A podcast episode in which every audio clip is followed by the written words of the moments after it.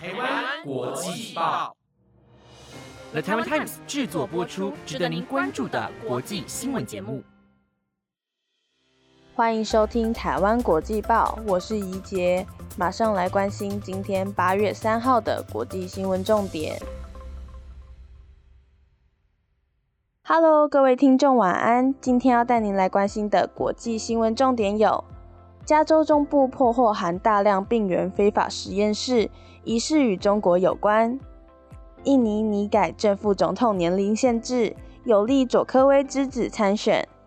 挪威、冰岛撤销日本进口限制，部分福岛食品免付检测证明。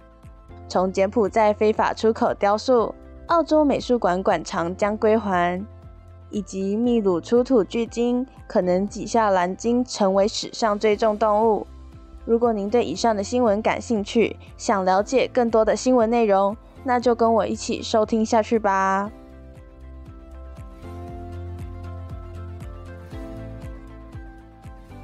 今天的第一则新闻带您来关心：加州中部破获含大量病原非法实验室，疑似与中国有关。美国加州中部城市里德利一处不起眼的仓库，竟然是一座充满冠状病毒、艾滋病毒和疟疾疟原虫等致命病原体的非法实验室。该实验室疑似与中国有关。这座实验室之所以会曝光，是因为春天仓库后方一条软管露出。市府官员才得以发现一间与中国有关联的可疑生技公司在此地开业，而仓库内部充满工业用冰箱、数以百计病毒样本瓶，以及约一千只已经死亡或奄奄一息的实验室老鼠。此外，法庭文件也揭露，调查人员还发现冰箱和冷冻库内有血液和标示为血清或血浆的容器。英国《每日邮报》报道。政府调查人员还在这座秘密的测试设施发现 COVID-19 二零一九冠状病毒疾病诊断试剂及验孕试剂。调查人员认为这些东西都是在该地点研发。此外，还有至少二十种储存的传染源，包括冠状病毒、艾滋病毒、肝炎病毒和疱疹病毒。这座实验室是由一间未在加州取得营业许可、名为 Prestige Biotech 的公司经营。该公司总裁名为姚秀坤。姚秀坤表示，Prestige Biotech 是接手已停业的公司 Universal MedTech Inc。然而，当局派出官员前往与两间公司有关联的地址查访时，却发现空荡荡的办公大楼，或是地址根本在中国无从查证。这项费时数月的调查已在七月初告一个段落，所有有标示或未标示的危险化学品及物质都已销毁。当地官员表示，正在针对这座实验室的由来进行调查。不过，他们声称实验室周遭的民众均安全无虞。虽然官员表示眼前的危险已经化解，实验室所在的建筑也已经断电，不过人们依然担心地区可能遭到不当处理的废弃物污染，也担心危险的细菌和病毒散逸可能会对里德利居民的健康构成危害。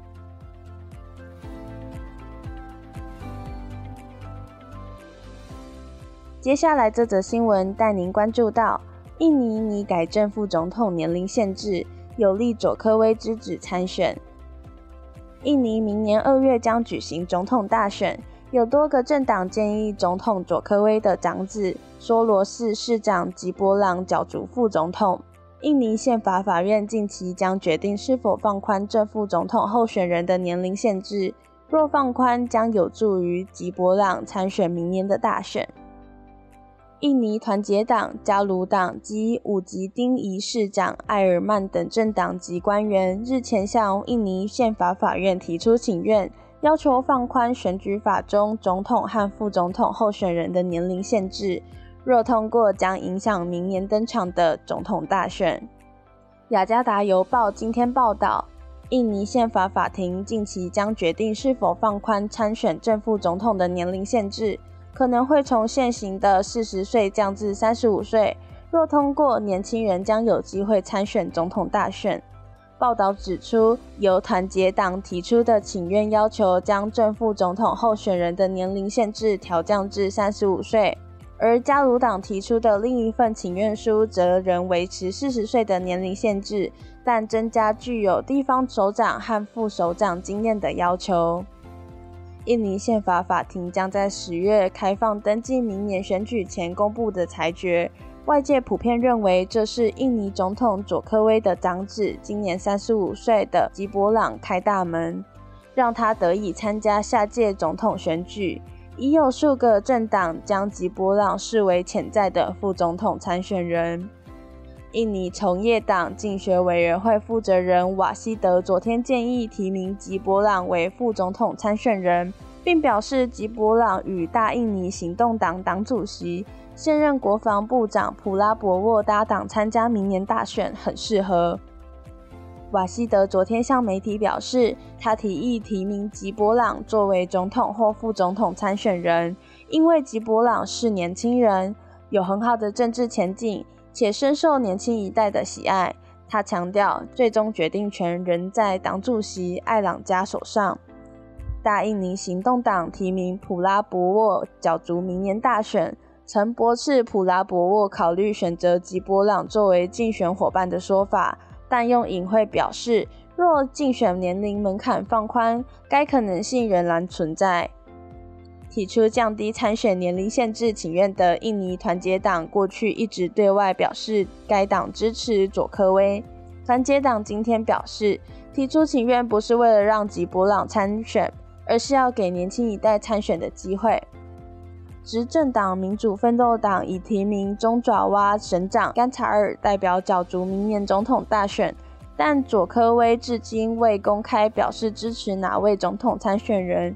如今盛传普拉博沃考虑邀请吉博朗作为副手一起参选，也让佐科威将支持普拉博沃的传言甚嚣尘上，同时导致他与党内分歧正持续增加。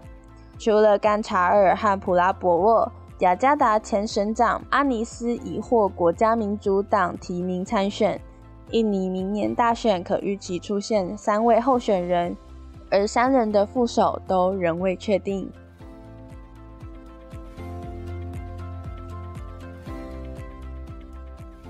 下一则新闻要带您看到的是：挪威冰岛撤销日本进口限制，部分福岛食品免付检测证明。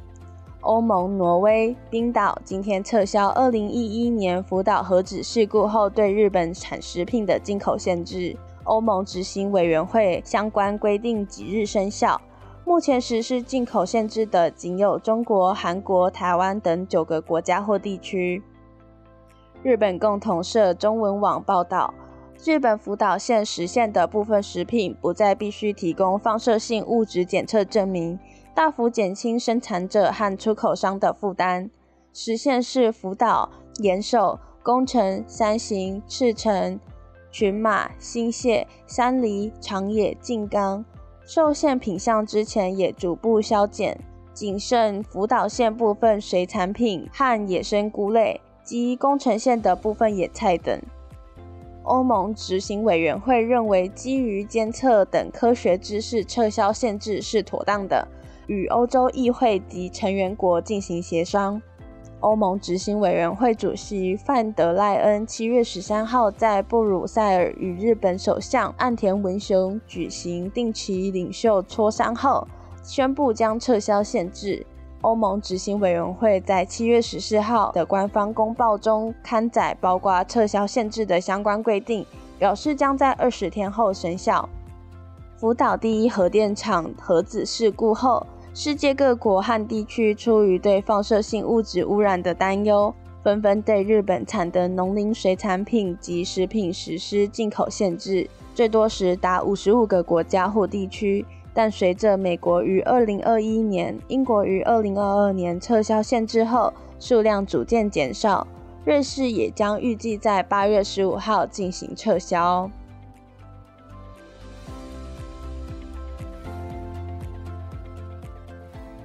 下一则新闻要带您看到：从柬埔寨非法出口雕塑，澳洲美术馆馆藏将归还。澳洲国立美术馆今天表示，调查发现三件雕塑可能是从柬埔寨非法出口之后，将把它们物归原主。法新社报道，澳洲国立美术馆表示，这些九至十世纪的青铜雕塑，二零一一年被英裔收藏家拉奇福德以一百五十万美元的价格买下，后来却找证据显示他涉及文物非法交易。拉奇福德于二零二零年去世。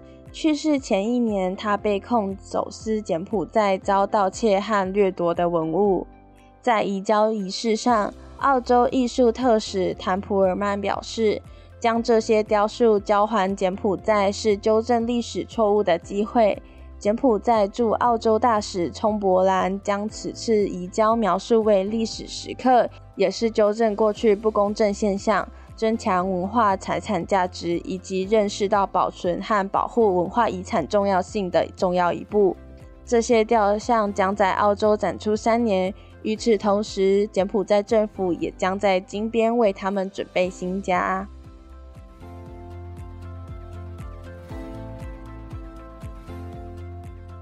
今天的最后一则新闻带您看到秘鲁出土巨鲸。可能挤下蓝鲸成为史上最重动物。秘鲁出土的古代鲸鱼骨骼化石显示，一种体型像海牛、质量可能超越蓝鲸的动物，有实力抢下地球史上最大动物的头衔。这种鲸鱼称为巨象秘鲁鲸，活在约三千八百万年到四千万年前的始新世。路透社报道，研究人员估计巨象秘鲁鲸长约二十公尺，重达三百四十公吨，质量可能超越任何其他已知的动物，包括今日的蓝鲸与体型最大的恐龙。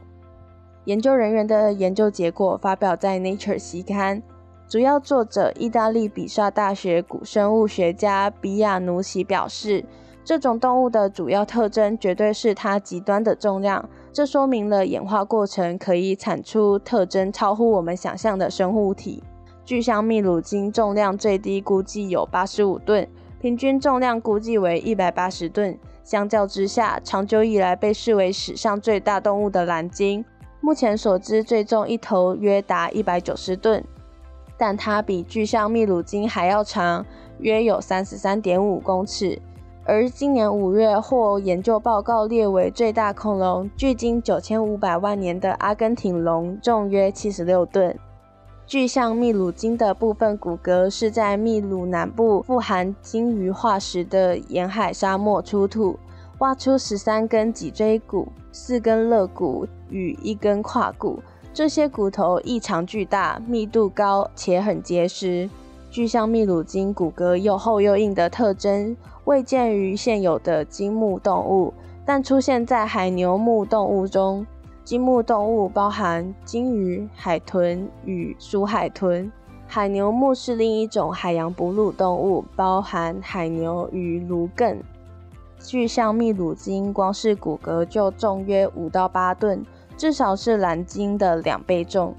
比亚努奇提到，它的身体肥胖又臃肿。外形不像现代鲸鱼，反而比较像海牛目动物。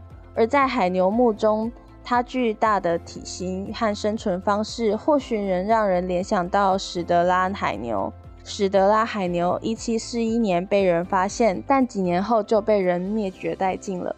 学者并未找到像巨象秘鲁鲸的颅骨或牙齿，导致判断它们饮食与生活形态的工作更加困难。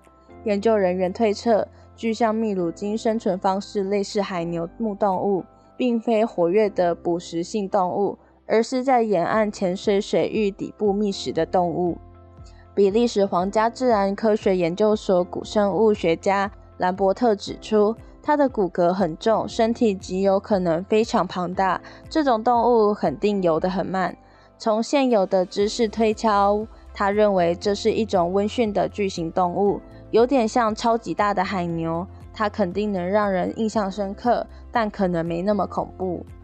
比亚努奇表示，巨象秘鲁鲸也许是一个像海牛目的草食性动物，但是鲸目动物中的唯一例外。也表示，也许巨象秘鲁鲸吃小型软体动物和甲壳类动物，跟现存的灰鲸如出一辙。它也可能是专吃脊椎动物尸体的食腐动物，某种程度而言，类似现有的大型鲨鱼。